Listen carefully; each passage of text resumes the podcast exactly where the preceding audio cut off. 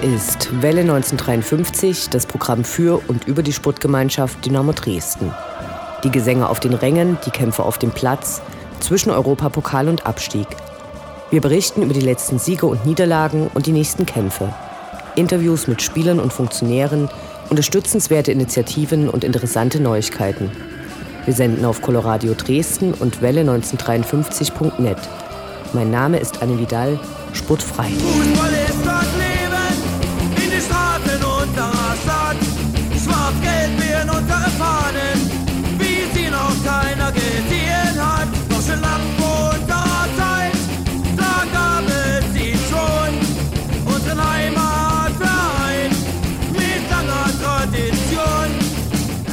Wieder sind zwei Wochen rum. Und die Auswärtsniederlage in Bielefeld war ganz klar ein Dämpfer. Der Sieg im Achtelfinale des Sachsenpokals hingegen erwartet, auch wenn wir uns freuen, dass Fürsche Seldenrust nun endlich getroffen hat. Wir schauen auf die vergangenen und die kommenden Spiele, sprechen mit Veit Petzuk zum dritten und letzten Band von Schwarzer Hals, Gelbe Zähne und berichten über Ereignisse im SGD-Universum. Viel Spaß beim Zuhören. Und wir sind mit dabei.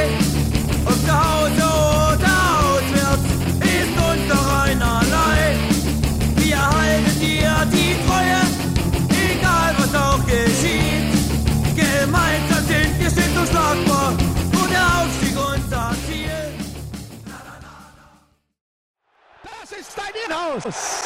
Kontermöglichkeit, Schnetzler, Schnetzler alleine, Schnetzler muss das Tor machen, Schnetzler, Tor, Tor, Tor, Tor.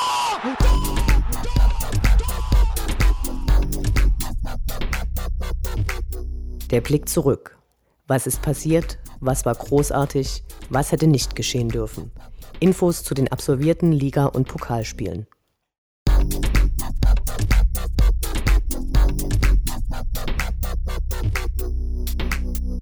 Dreizehnter Spieltag, 4. Oktober, Samstag, 14 Uhr, DSC Arminia Bielefeld gegen Dynamo Dresden. Eine lange Auswärtsfahrt, strahlender Sonnenschein und eine schallende Klatsche, die das bis dahin wirklich schöne Torverhältnis zerstörte, so könnte man das Auswärtsspiel unserer Mannschaft zusammenfassen. Gegen Bielefeld, die zu Beginn der Saison das Motto Mission Wiederaufstieg verkündet hatten, gelang nicht wirklich etwas. Dabei war deren stärkster Spieler Christian Müller, der diese Saison immerhin auch schon fünf Tore geschossen hat, gar nicht auf dem Platz. Unsere Mannschaft wirkte verunsichert, verlor viele Bälle, stand nicht richtig am Gegner. Kurz hatte sich Hoffnung geregt, als Justin Eilers, wer sonst, den Ausgleich erzielte. Aber das Ergebnis hätte leicht noch höher als 4 zu 1 ausfallen können. Bielefeld vergab einiges. Diskutiert wurde im Anschluss mal wieder, ob Benny Kürsten der richtige Torwart ist. Besonders beim zweiten Tor der Bielefelder sah er mehr als unglücklich aus. Auf der anderen Seite verhinderte er das mögliche 5 zu 1 kurz vor Abpfiff ganz stark. Ansonsten gab es eine Premiere in der Mannschaftsaufstellung. Zum ersten Mal wechselte Trainer Stefan Böger bereits vor der Halbzeitpause einen Spieler nicht verletzungsbedingt aus. Niklas Kreuzer musste in der 40. Minute vom Platz. Leider half das nicht viel. Auch die meisten anderen der Dresdner auf dem Platz machten keine gute Figur. Allerdings war klar, dass irgendwann der Zeitpunkt kommen musste, an dem sich die Gegner auf die SGD einstellen und es schwerer würde, erfolgreich zu bestehen. Wer gedacht hatte, dass die Mainzer Faschingstormusik am schlimmsten sei, wurde in Bielefeld vierfach eines Besseren belehrt. Kann, kann. Diese schwer auszuhaltende Melodie wurde 2009 nach nur einjähriger Pause in einer Internetabstimmung wieder auserkoren. Dass Bielefeld gern Paris wäre, könnte es sein, ist aber nicht möglich. Bratwurst können sie, Brötchen aufschneiden nicht. Ansonsten gehört Bielefeld zu den Vereinen, die auch ein Maskottchen ihr eigen nennen müssen, nämlich eine Kuh namens Lohmann. Die Stimmung unter den ca. 2000 angereisten Fans war verständlicherweise nicht die allerbeste. Das nach dem Abstieg heiß diskutierte, ihr habt eine Stunde Zeit transparent, wurde diesmal komplettiert durch wechselnde Sprüche wie gegen uns zu verlieren, den Lidl-Frauen mit dem Pfefferspray zu helfen oder auch die Mauer wieder aufzubauen. Ums Spiel drumherum blieb's ruhig und also ganz anders als vorher vor allem in den westdeutschen Medien beschworen. Die Polizisten zwischen den Blöcken saßen nach Spielbeginn sehr schnell. Die Tabellenspitze wurde erstmal für den sechsten Platz aufgegeben, aber immerhin kann das nach dem nächsten Ligaspiel schon wieder ganz anders aussehen. Schließlich sind die Plätze 2 bis 6 derzeit punktgleich. Weiter geht's.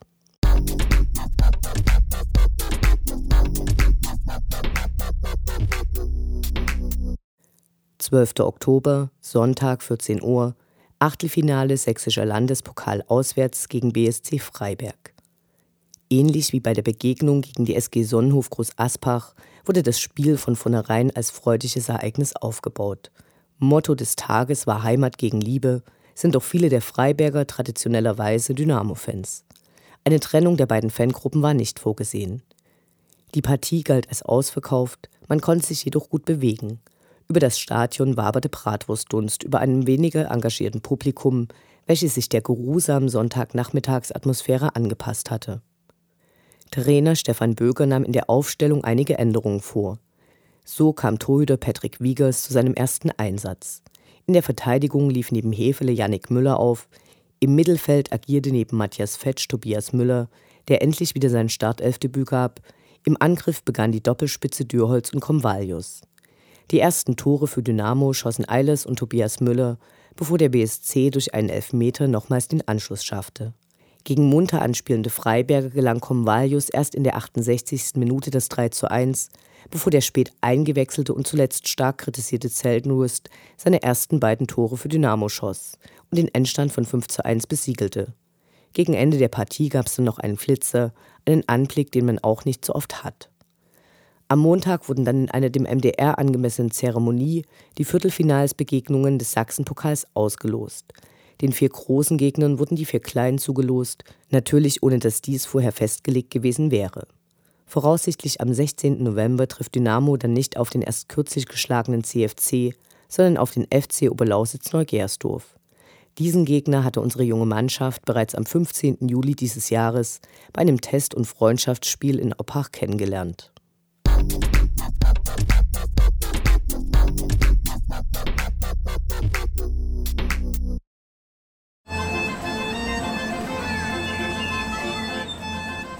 Die Fans bleiben Dynamo treu. Doch die im Trikot kommen und gehen und die in den Anzügen sowieso. Wir schauen zu, wie sich das Personalkarussell bei der SGD munter dreht.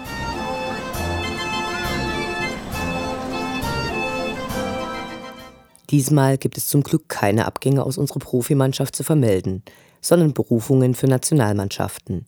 So wurde Marvin Stefaniak in die U20 DFB-Auswahl berufen und bestritt im Rahmen eines Vier-Nationen-Turniers, an dem auch die Niederlande, England und die Türkei teilnahmen, die Partie gegen die Türkei, die mit einem 1-0-Sieg endete. Auch im Spiel gegen die Niederlande stand er in der Startelf. Die Partie endete 1-1. Dies ist auch ein Ausdruck seiner bisher erfolgreich verlaufenden Saison, in der er in zwölf Spielen für Dynamo auflief und bereits sechs Torvorlagen, mehr als alle anderen, lieferte. Unsere Nummer 14, Alban Saba, wurde vom Fußballverband Togos zu zwei Qualifikationsspielen für den Afrika Cup 2015 eingeladen. Dabei trifft die Nationalmannschaft Togos für Hin- und Rückspiel auf Uganda.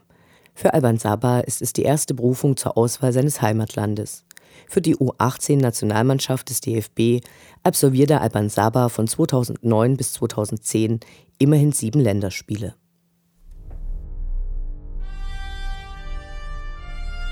Unendlich sind die Weiten des Universums der Sputtgemeinschaft Dynamo Dresden. Alles rund um die SGD.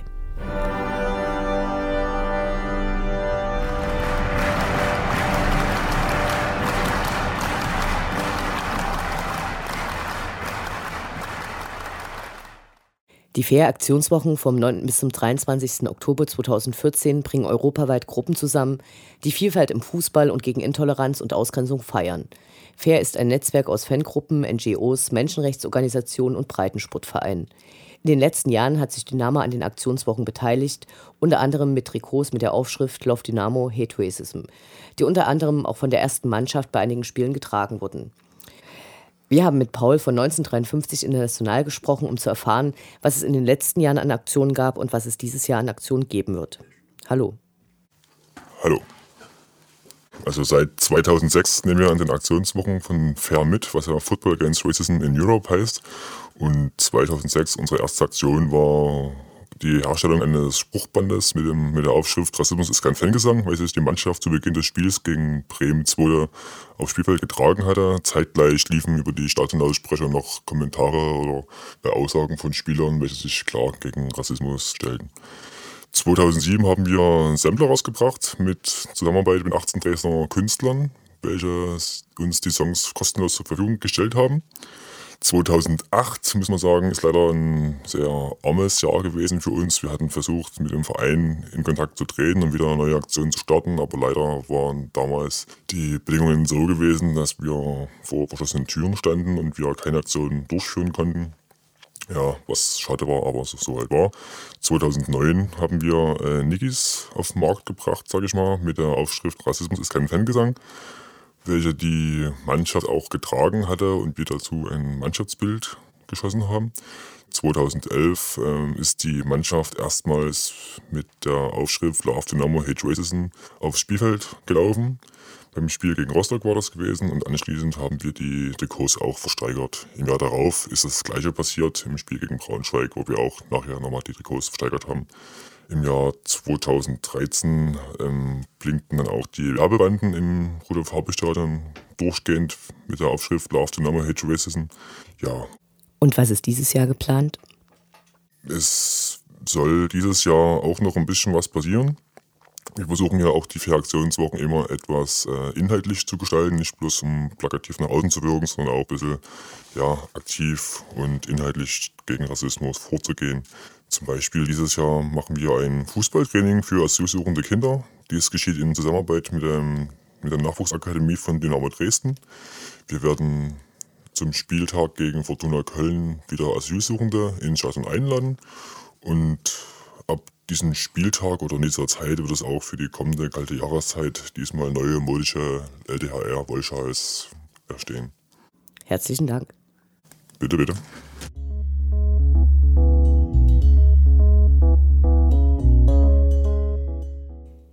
In den Herbstferien wird es für den Dynamo-Fan-Nachwuchs einen Ultras-Dynamo-Fahnenmal-Wettbewerb geben. In den Räumlichkeiten des Fanprojektes Dresden auf der Löbtauer Straße haben alle ab 13 Jahren die Möglichkeit, Fahnen und Doppelhalte nach ihren Wünschen und Ideen zu gestalten. Stoffe und Farbe werden selbstverständlich kostenfrei zur Verfügung gestellt. Auf die kreativsten Teilnehmer warten Preise.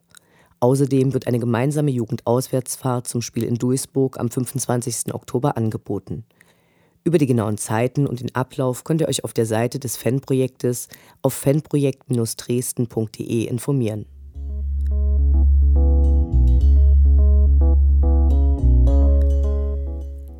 Die Faninitiative Schuldentilgung hat eine neue Aktion gestartet. Für die Schenkung von 10 Euro, die zu 100 Prozent für die Tilgung der Dynamo-Schulden verwendet werden, gibt es einen hübschen Metallpin in schwarz-gelb-weiß. Ziel ist es, weitere 10.000 Euro einzusammeln, also spendet. Weitere Infos findet ihr wie immer auf www.einherzfürdynamo.de.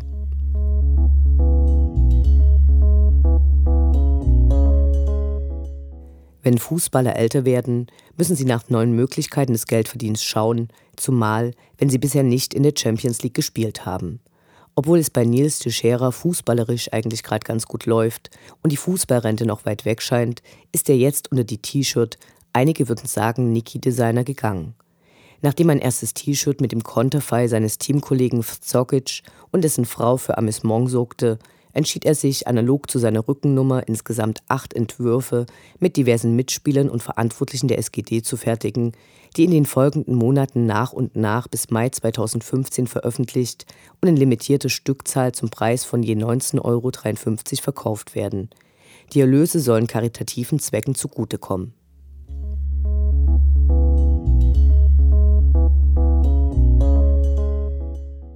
Kurz vor der Aufzeichnung dieser Sendung wurde die nächste Runde des Sachsenpokals ausgelost. Für Dynamo wurde es der FC Oberlausitz Neugersdorf. Da gibt es zwar noch Terminkollisionen, aber wir freuen uns schon mal auf die nächste Runde Mitte November. Die Auslosung war wie immer etwas ganz Besonderes. In früheren Jahren oft in irgendwelchen Vereinsheimen durchgeführt, mittlerweile etwas seriöser im MDR-Studio abgehalten, Es ist interessant zu wissen, wie die Typen aussehen, die sich um den sächsischen Fußball kümmern und zu hören, was die sagen, wenn sie mal vor der Kamera zu Wort kommen. So sind sie eben, die Funktionäre.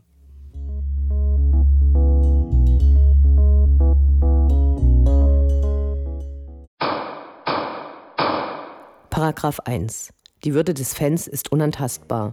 Schön wär's. Fußball als Experimentierfeld. Probleme im Spannungsfeld zwischen lebendiger Fankultur, Kommerzialisierung und staatlicher Repression.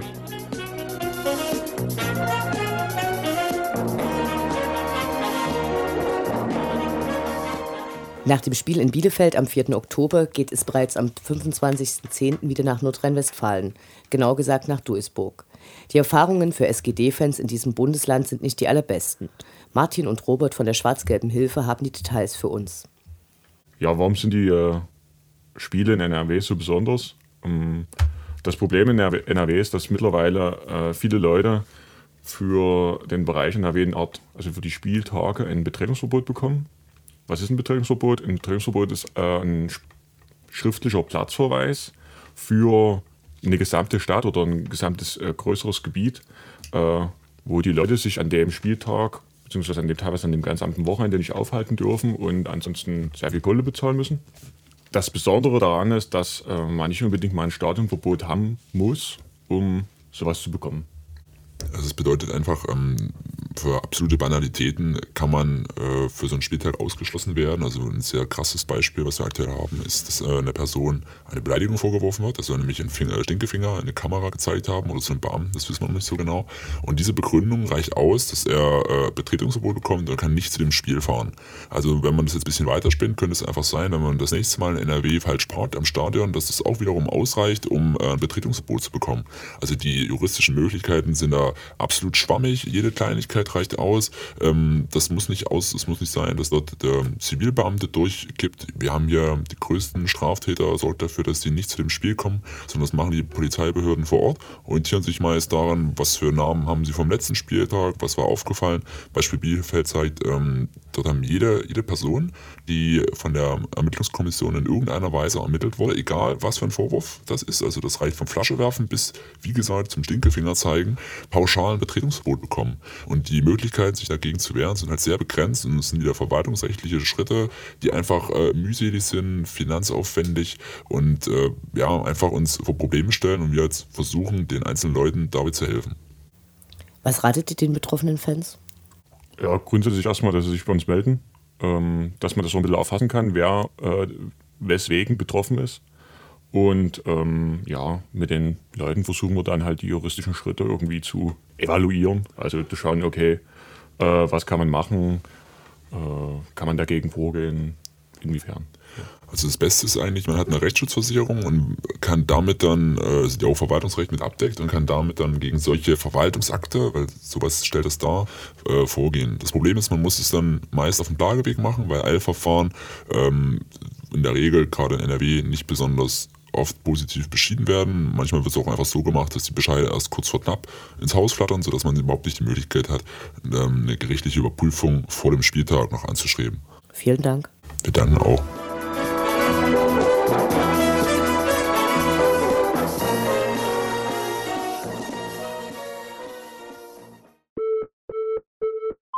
Aber gut, ich meine, alles, was ich jetzt rede, ist alles Schall und Rauch. Das Interview. Gespräche mit Spielern, Funktionären, Initiativen, Freund und Feind.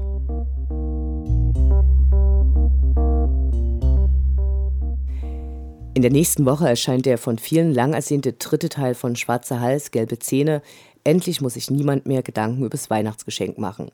Ich spreche heute mit Veit Petzuk zum neuen Buch, das gleichzeitig das letzte dieser Reihe sein soll. Hallo Veit. Du hattest 33.000 Euro anvisiert und bist letztendlich bei fast 38.000 Euro gelandet. Glückwunsch. Was waren die Gründe zum Crowdfunding für das neue Buch? Grundsätzlich ähm, brauchte ich dafür Geld. Und ähm, also ich hole mal ein bisschen weiter aus. Ähm, ich hatte es vielleicht irgendwie auf dem Schirm, dass in in ein paar Jahren ich nochmal den dritten Teil mache. Aber noch nicht, ja, und letztendlich hatte dann ein Bekannter aus dem Dresden Osten mich richtig heiß gemacht und äh, mich angeschoben und gesagt, wann, wenn nicht jetzt und lass es nochmal krachen. Und ähm, naja, dann kam der Gedanke halt, äh, das nie wieder an einen Verlag, an andere Verlage zu geben, sondern daraus wirklich so ein, ein Fending zu machen. Ne? Also Geld einzusammeln, äh, das Buch selbst zu stemmen im Eigenverlag, äh, Leute, die mitmachen, auch äh, teilhaben zu lassen, eben auch finanziell. Und letztendlich natürlich, das ähm, ist ja auch kein Geheimnis, äh, einfach mehr Gewinn zu erzielen, als was ein Verleger äh, einem abgibt. Und dann war die Frage, wie kommst du an die Kohle? Und gab es halt Crowdfunding. Ich wusste überhaupt nicht, was es ist. Und habe mich dann mal da belesen und bin dann zu so einer Bude hin, also Stadtnext. Äh, Gibt es aber noch mehr in Dresden, also in dem Fall war es Stadtnext. Und die haben mir das relativ kurz und knapp erklärt. Ähm, das kann gut gehen und wenn es nicht gut geht, kriegen alle die Leute, die da dich äh, unterstützt haben oder das Projekt unterstützt haben, ihr Geld am Ende auf einen Pfennig zurück. Cent. Und äh, also absolut demokratisch, absolut fair. Äh, und dann haben wir es einfach angeschoben und mh, hm, naja, um, um auch nicht äh, zu einer Bank zu gehen. Ne? Also das wollte ich nicht. Ich wollte auch nicht meine Eltern anpumpen. Ich wollte, es gab auch Leute, die gesagt haben, wir ähm, würden dir das finanzieren, aber wollen daran beteiligt sein. Also auch aus Dynamo-Kreisen. Und das wollte ich aber nicht. Gab es einen Moment, ab dem du dann sicher sein konntest, dass es jetzt klappt? Oder warst du von vornherein total optimistisch, dass es klappt? Oder war da viel Herzklopfen dabei, bis dann sicher war, dass die Finanzierung steht? Also die, das lief ungefähr 90 Tage. Nee, es lief nicht 90 Tage, es lief 75 Tage. Und es war grauenvoll. Es war, es war wirklich, äh, jeden, jeden Morgen bist du aufgestanden, hast geguckt, dann musstest du wieder irgendwelche Faxen schreiben, den Leuten musst du ja was erzählen, du musst die Leute bei der Stange halten, du musst bewerben, du musstest das rumtrommeln und hast du wieder Zähne gehabt und dann hast du mal einen Tag gehabt, da waren 100. Da hast du gedacht, geil. und dann hast du einen Tag gehabt, nächsten Tag hast du gar keinen gehabt. Naja, und es lief ähm, am Anfang utopisch. Dann war eine erste Delle drin. Und äh, dann habe ich natürlich rumgejammert und, und Aufrufe gestartet und ähm, mich richtig rausgehangen. Äh, und dann lief es wieder einigermaßen. Und dann hat ähm, ein Bekannter von mir, ich kann ihn den Namen mal nennen, der Genschmer, Jens Genschmer vom hier Fußballmuseum. Äh, wir kennen uns schon lange und sind eigentlich gut befreundet. Und äh, der hat gesagt: pass, pass mal auf, ich quatsch mal mit Dynamo. Und nächsten Tag äh, rief der Buschmann an und sagte, sagt, sagt er halt, äh, ja, ich sage jetzt nicht alles, was er gesagt hat, aber Grund, dass er prinzipiell nicht dagegen hat und es eigentlich äh, spannend findet, das mit auf die Plattform zu heben von Dynamo Dresden, auf die Fanplattform. Und ähm, ja, dass das passiert ist, äh, die haben ein gutes Interview gemacht, ähm, sehr professionell, die beiden, der Jan und der ähm, Henry. Ähm, und als das dann geschaltet war, war es eigentlich, ähm, hat es auch vor allem die ganzen Exil-Dynamos im Westen erreicht, ne? Und viele, die es noch nicht so wussten. Und ja, und dann war es eigentlich ähm, innerhalb von, nachdem, innerhalb von zwei Wochen voll und dann nochmal drauf. Bei Startnext, beim Crowdfunding, das muss man vielleicht äh, noch kurz erklären, kann man äh, quasi verschiedene Dankeschöns ausloben und sagen, wenn ihr 5 Euro gibt, dann bekommt ihr das, wenn ihr 19,53 Euro gebt, dann bekommt ihr das alle Dankeschöns sind weggegangen wie warme Semmeln. Man kann es ja sehen zum Schluss, äh, wie viele Leute haben welches Dankeschön da in Anspruch genommen. Spezielle Lesungen, Signaturen und so weiter. Ähm, das Einzige, was niemanden gefunden hat, war ein äh, Fußballspiel, was du ausgelobt hattest. Mhm. Bist du da enttäuscht, dass es nicht äh, geklappt hat? Mit welcher Mannschaft wärst du angetreten? Also ich wäre mit FK Elbtal angetreten, da spiele ich nämlich. Also wir spielen Startklasse Freizeit. Und ich bin zwar der älteste Sack dort, aber ich darf ab und zu noch mitspielen. Und ähm, da hätten wir ein Testspiel gemacht, auf jeden Fall. Also ähm, die wussten das auch. Und ich hätte das, äh, ja, nee, das wäre, also nee, ich bin nicht traurig, dass es nicht passiert ist, aber es wäre, war, wäre so, wäre okay gewesen. Ne? Wie war das Feedback äh, bei den Recherchen zu dem neuen Buch? Also wie lief das ab? Ich gehe jetzt einfach mal davon aus, dass bevor du äh, angefangen hast, tatsächlich den dritten Teil äh, zu planen, dass dann schon in deinem Kopf so ein bisschen klar war, was du gerne im Buch drin hättest, wen du gerne interviewen würdest. Mhm. Wie war da das Feedback? Sag ich mal, 90 Prozent sofort. Also ich habe halt durch die Teil 1 und Teil 2 diesen Vertrauensvorschuss. Und die Leute wissen, dass ich ja auch keinen Mumpitz veranstalte und wirklich nur schreibe, was äh, gesagt wird. Und die es nochmal tausendmal gegenlesen dürfen, bevor es überhaupt erscheint.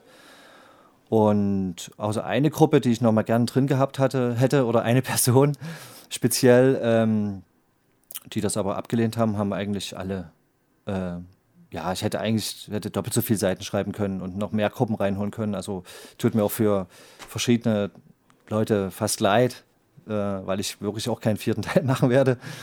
Äh, aber das können ja vielleicht andere machen. Hm. Vielleicht jetzt ein bisschen konkreter zum neuen Buch. Es geht von Fanclub Nossen bis äh, Hooligans Elbflorenz, Erzählung von ganz früher, hm. bis zu ähm, eher sehr aktuellen Ereignissen. Es gibt langjährige Fans, die ihre Kinder jetzt im Stadion treffen können und ähm, es gibt Leute, die selbst von sich sagen, überhaupt nichts mit Fußball mehr zu tun zu haben, sondern sich nur außerhalb des, äh, der Erlebniswelt Fußballspiel zu treffen. Was war die Klammer, die du um diese ganzen Gruppen drumherum machst? Klammer ist äh, genau der richtige Begriff. Eigentlich ist Nossen, äh, der Fanclub Nossen, die sich, äh, die haben dieses Jahr ihr 30-jähriges Jubiläum und äh, die einzelnen Mitglieder selber fahren aber noch viel länger. Also die haben sich quasi in der DDR gegründet. Das ist die eine, eine Klammer. Äh, und die andere Klammer ist wirklich das letzte Kapitel im Buch äh, Hooligans Elbflorenz. Die Jungs, die jetzt zum Teil vor Gericht stehen. Die Zeitspanne, die dazwischen liegt, ähm, ist, also gerade ist, ein, ist ein Ostbuch, ja. Und äh, gerade hier hat sich, die, hat sich das so radikal verändert in den letzten 30 Jahren. Ne? Also die, die Wende war dazwischen, ne? der ganze Umbruch der Gesellschaft. Und im Prinzip ähm, möchte ich zeigen oder zeigt das, was in dem Buch steht, wie sich das Land verändert hat, wie sich die Verhältnisse verändert haben, was früher möglich war, eben jetzt in dem Fall als Fußballfan. Äh, du konntest dich natürlich auch relativ frei bewegen, hattest dann aber eben auch die Stasi am Arsch, die Vorbau am Arsch. Das wird auch ganz gut geschildert, gerade von den Nosnern. Da ist ja einer dabei, der eben auch äh, Probleme hatte mit der Stadtsicherheit. Die erzählen, wie weit konnten sie sich bewegen, was hat Dynamo geboten, wie wurden sie überwacht, wie weit konnten sie aber auch total spinnische Sachen machen, die man gar nicht erwartet hätte. Und die andere weite Klammer, radikal in meinen Augen, ist, sind eben die, die, die, ist die Ackerbande, die eben, ähm, ja, die eben sich ganz weit raustraut und, und, und eben Sachen macht, ähm, die, die früher nie die absurd gewesen wären. Ne? Das wäre früher nie möglich gewesen, aber das lässt die Gesellschaft jetzt eben zu.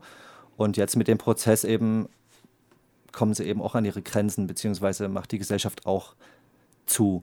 Und äh, alles, was dazwischen passiert, ob das Ost ist, ob das andere Gruppen sind oder West oder äh, die Bautzner und oder, oder ähm, die Jokers und, und das ist alles, ähm, die bewegen sich noch auf einem Spielraum, wo es, geht oder auch nicht mehr geht.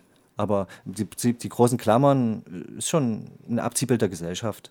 Was war früher möglich und was ist heute noch möglich oder eben auch nicht mehr. Durch das Verfahren gegen die Hooligans äh, Elbflorenz war das ja wahrscheinlich auch eine eher pikante Arbeit an dem Buch. Gab es da äh, Stellen, wo es Anzeichen dafür gegeben hat, dass es vielleicht auch für dich irgendwelche Konsequenzen haben könnte, weil du eventuell Einblicke gewinnst, die äh, die Staatsanwaltschaft zum Beispiel gern gehabt hätte? Also es kann sein. Also ich weiß, dass bei dem, äh, bei dem zweiten Band, als ich am zweiten Band gearbeitet habe, habe ich auch einen Anruf bekommen von der Polizei. Die waren interessiert daran, äh, an dem Material. Das habe ich aber abgelehnt und dann war das dann auch gegessen. So einfach war das. Und ähm, bei dem jetzigen Buch ähm, weiß ich nicht, inwieweit ich äh, abgehört werde. Sage ich jetzt mal so. Ich meine, ich bin, kein, äh, bin nicht paranoid, aber ich habe mich halt mit Leuten getroffen, die abgehört wurden und oder werden, das ist Fakt. Und äh, kann ich mir durchaus vorstellen, dass äh, unsere Vereinbarungen, telefonische, sei es E-Mail-Verkehr, vielleicht auch jemand anderen Dritten interessiert haben. Aber direkte Anzeichen habe ich nicht bemerkt. Ähm, Teil 3, der jetzt erscheint, ist der letzte zu Dynamo. Du hast auch an einem Buch für äh, über Log mitgearbeitet und ähm, es gab vor Jahren mal Pläne, dass du was zu Hertha machen möchtest. Wie weit sind diese Pläne gediehen? Na, Hertha ist, war ich eigentlich ziemlich weit. Ähm, ähm, das hatte mich damals interessiert, nie weil mich Hertha BSC interessiert. Das interessiert mich eigentlich gar nie. Aber die, ähm, der Verein, aber die Geschichte dieser geteilten Stadt und äh, dass da, also das war vor dem Mauerfall, äh, war das eine ziemlich krude Mischung, was die an Fans hatten, eigentlich ziemlich übel. Das hat mich schon äh, fand ich ziemlich spannend, weil die auch immer durch die Zone mussten und eigentlich auch so diesen Hauptstadttrend, die waren wirklich durchgedrehte Haufen, also teilweise ziemlich rechts oder extrem rechts sogar. Und die haben halt viele Trends äh, in die Bundesliga erst reingeschleppt mit, ihr, mit ihrer Hauptstadtarroganz. Und dann äh, in der Wendezeit sind viele, also vorher schon viele vom BFC, die ausgebürgert wurden, äh, sind dann zur Hertha-Szene gekommen. Und also diese ganze eben auch so dieses, dieses, politische, dieses gesellschaftliche, ne? so dieses, das äh, fand ich sehr spannend. An, äh, das will ich ja eigentlich auch erzählen. Also ob da jemand gewinnt oder wo die in der Tabelle stehen, das interessiert mich ja eigentlich nicht. Das heißt, das ist ein Projekt, was du äh, noch weiter verfolgst, also was irgendwann erscheinen wird? Naja, ich habe viel Material. Ich, ich habe mit den, mit den Karlsruhe, mit den Phoenix Suns, die habe ich interviewt. Ich habe sogar ein langes Interview mit, den, mit der e Ermittlungsgruppe Hooligan gemacht, bei den, bei den Bullen in Berlin. Das war auch ziemlich gut. Und irgendwann hatte ich dann keinen Bock mehr irgendwie, hat mich das, ähm, weiß nicht, war auch mal, nee, es ist eingeschlafen, das Material ist noch da. Vielleicht will es jemand anders weitermachen, dem würde ich das geben. Ich mache mach wieder ein Buch. Das, das wäre die nächste Frage gewesen, äh, ob weitere ähm, Bücher im Kontext Fußball geplant ja, sind. Ja, auf jeden Fall. Okay, also, welcher Kontext? Worum geht's? Also es wird wieder um eine Fanszene gehen und äh, da gibt es eine konkrete Anfrage und da gibt es eine konkrete Antwort und das gibt's, machen wir zu zweit mit einem guten Kollegen aus Berlin. Und ja, also mehr sage ich jetzt dazu nicht. Die fast letzte Frage. Äh, wie gehst du mit Vorwürfen um? Du würdest einen der Aspekte des Dynamo-Universums, nämlich die Gewalt, äh, überbetonen und damit das grottenschlechte Medien-Image noch verstärken. Ja, von dem muss ich mich natürlich stellen, weil es natürlich 80 äh, Prozent oder sagen wir mal 70 Prozent in, in den Büchern darum geht. Ähm, ich habe mal früher gesagt, das habe ich mir natürlich auch zurechtgelegt, wer Gewalt herrlich findet, der wird es in dem Buch finden. Wen das abstößt, der, dem wird das abstoßen. Also äh, ich glaube, dass es niemand äh, dort zum Gewalttäter wird, indem er das Buch liest. Äh, was ich mir eher schon vorstellen kann, dass viele, die, äh, die das halt geil finden, sich darüber freuen. Oder ich weiß es, dass es so ist. Also das merke ich auch am Feedback. Und ähm, naja, es ist eine es gehört zur Stadt Dresden dazu, wie der Zwinger. Also Fußballgewalt gehört zu Dresden mindestens seit 1989 dazu, wie alles andere. Das, ist wie, das muss eigentlich ein Stadtführer mit rein. Und wer das ausblendet, ist einfach, es ist eine Lüge. Und ich will jetzt mich überhaupt nicht hinstellen oder mich nicht sagen, hier Veit Petzug stellt sich dem Problem, das ist totaler Hafer. Mache ich nie. Aber ich finde es mich interessiert es total. Ich finde es wahnsinnig spannend. Ich habe die Leute kennengelernt. Ich finde die Leute spannend. Teilweise finde ich die sogar äh, nett. Teilweise sind sogar sind so richtige Freundschaften entstanden. Äh, ähm, aber ganz abgesehen davon ist es ein riesengroßes Stück Stadtgeschichte und das gehört wie die Neustadt und wie die wie die wie Grobitz äh, und wie ähm, die Gartenstadt Hellerau. Die Gartenstadt Hellerau, wenn du so möchtest, und oder das reiche Loschwitz oder äh, sonst wie. Das gehört, gehört ähm, Fußball und Dynamo und eben auch äh, Fußballgewalt ähm, und Auswüchse gehört genauso dazu wie eben der Zwinger und der Opernball und solches Gekäse. Das ist, das, das ist die Stadt Dresden und man kann nie eins ausklammern. Ne? Also ich kann vielleicht noch dazu sagen, dass vor nicht allzu langer Zeit mich der Intendant vom kleinen Haus äh, angefragt hat, äh, der das genau so sieht eigentlich. Also es ist, äh, habe ich mir nie ausgedacht, sondern das ist, habe ich mir auch ein bisschen hergeleitet. Äh, die wollen das auf die Bühne heben als, als Stadterzählung. Schwarze Hals-Gelbe Zähne als Erzählung über die Stadt Dresden. Wie konkret ist das? Ziemlich konkret.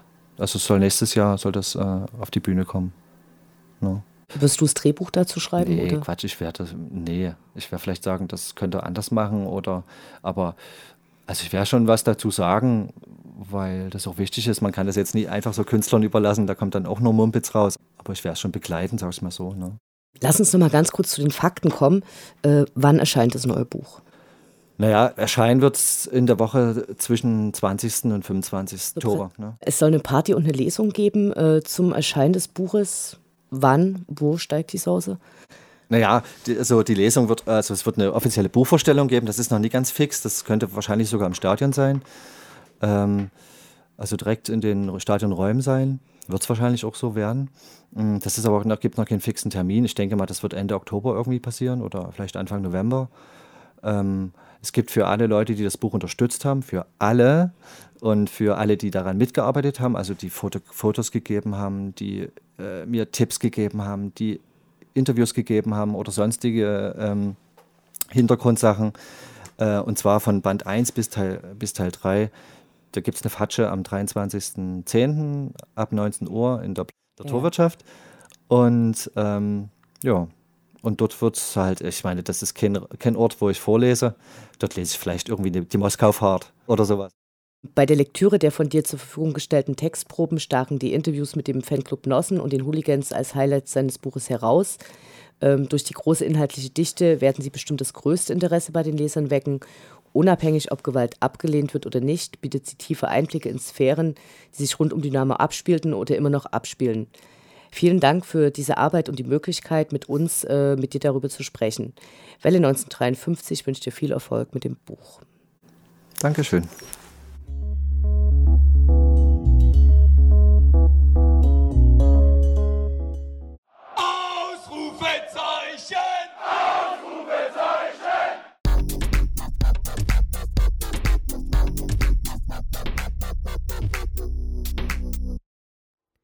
Der Blick nach vorn. Die nächsten Spiele, die nächsten Termine. Hoffnung und Zuversicht. Niederlage oder Ufter.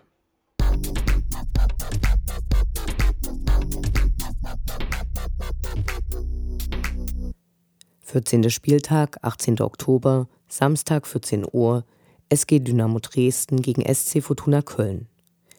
SC Fortuna Köln ist einer der Aufsteiger dieser Saison.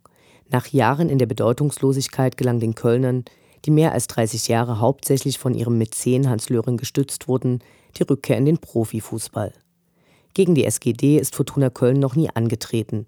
Trotzdem dürfte das Sympathieverhältnis vorbelastet sein. 1990 wechseln die Nationalspieler und Dynamo-Legenden Hans-Uwe Pilz, Andreas Trautmann und Matthias Döschner für zusammen 0,5 Millionen Ablöse zu Fortuna Köln. Nach knapp einem Jahr kaufte Dynamo Pilz und Trautmann zurück, Matthias Döschner blieb in Köln. Dynamo hatte nun dieselbe Ablöse für zwei Spieler gezahlt, die es vorher für drei Abgänge erhalten hatte. Lehrgeld der Wendejahre. Auch unser Geschäftsführer Sputt, Ralf Minge, hatte Verbindungen zu Fortuna Düsseldorf. In der Saison 1998-99 arbeitete er dort als Assistenztrainer unter dem ehemaligen Nationaltorwart Harald Schumacher. Als dieser Mitte Dezember 1999 entlassen wurde, trainierte Ralf Minge die Mannschaft noch bis zum Jahresende und kündigte danach von selbst. Bisher hat Fortuna Köln eine ausgeglichene Torbilanz und steht derzeit mit 16 Punkten auf dem 12. Platz. Dynamo dürfte also mindestens als leichter Favorit in das Duell gehen. Aufzupassen wäre auf Johannes Rahn, der im Mittelfeld der Kölner in dieser Saison auch schon sieben Tore geschossen hat.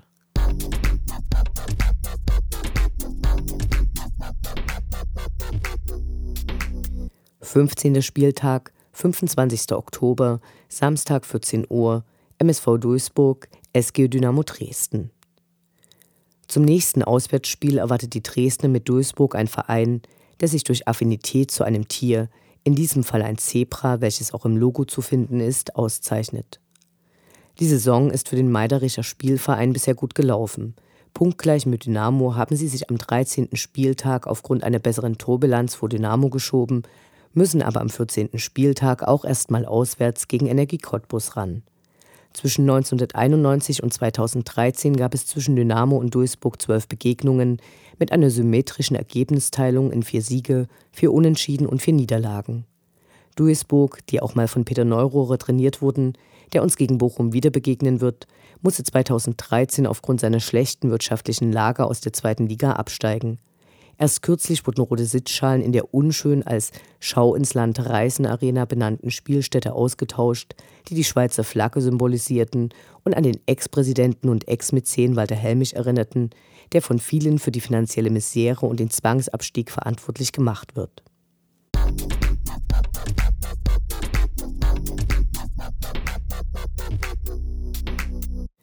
»28. Oktober, Dienstag 20.30 Uhr, SG Dynamo Dresden, VfL Bochum, zweite Runde DFB-Pokal. Bochum, das kleine Schalke, die Vereinsfarben, die Gegend, einfach alles langweilig. Trotzdem tauchen die immer wieder rund um Dynamo auf, zuletzt mehrmals als Konkurrent im Abstiegskampf der zweiten Liga. Vor sieben Jahren DFB-Pokal erste Runde, ausgeschieden gegen die Heinze im eigenen Stadion. Ein Jahr davor gab es deren Nullnummer bei Haching, die Dynamos Abstieg besiegelte. Seitdem gehört Bochum gehasst. Bei der Auslosung hat sich niemand über dieses Los gefreut. Hoffentlich muss Dynamo danach nie wieder gegen diesen Verein antreten. Trainiert werden die Bochumer von Peter Neurohrer, der sich positiv über Hopp und Mäzenatentum äußerte und sich ein bundesweites Rauchverbot in Stadien wünscht. Die Liste seiner Verfehlungen ist lang und soll hier nicht weiter ausgebaut werden. Als Zeichen darf allerdings gelten, dass er bekennender Schalke-Fan ist. Was mit denen in der ersten Pokalrunde geschah, muss hier nicht erwähnt werden. Kurzes Schwelgen. Ein Wiedersehen wird es mit Anthony Lucilla geben, der seit dieser Saison in Bochum spielt und die sich bisher beachtlich geschlagen haben. Allerdings wird Bochum zum Saisonende seine Mädchen- und Frauenabteilung auflösen, welches die aktive Fanszene mit Protesten begleitete. Werden weitere Auflösungserscheinungen folgen? Nicht freuen werden sich die Blau-Weißen hoffentlich über die Begegnung mit Justin Eilers, den sie 2011 aus ihrer zweiten Mannschaft gehen ließen. In der nächsten Runde wünscht sich Dynamo ein Match gegen einen Verein ohne Blau und Weiß.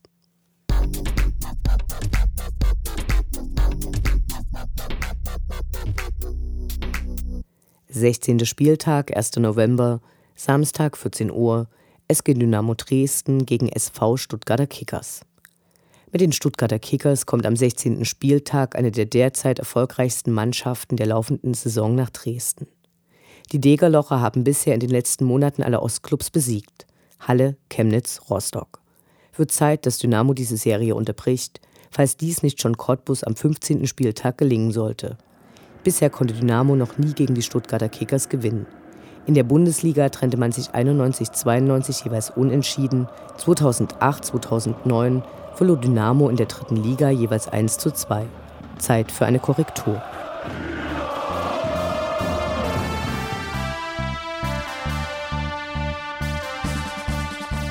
Das war Welle 1953, das Programm für und über die Sportgemeinschaft Dynamo Dresden. Die neue Sendung über die SGD, uns, die Fans und alle Neuch- und Widrigkeiten auf dem Weg zum Europapokal gibt es in zwei Wochen bei Coloradio und zum Nachhören im Internet auf welle1953.net als Podcast, den ihr selbstverständlich abonnieren könnt, um keine Sendung zu verpassen. Mein Name ist Anne Vidal. Auf Wiederhören. Bis zum nächsten Mal.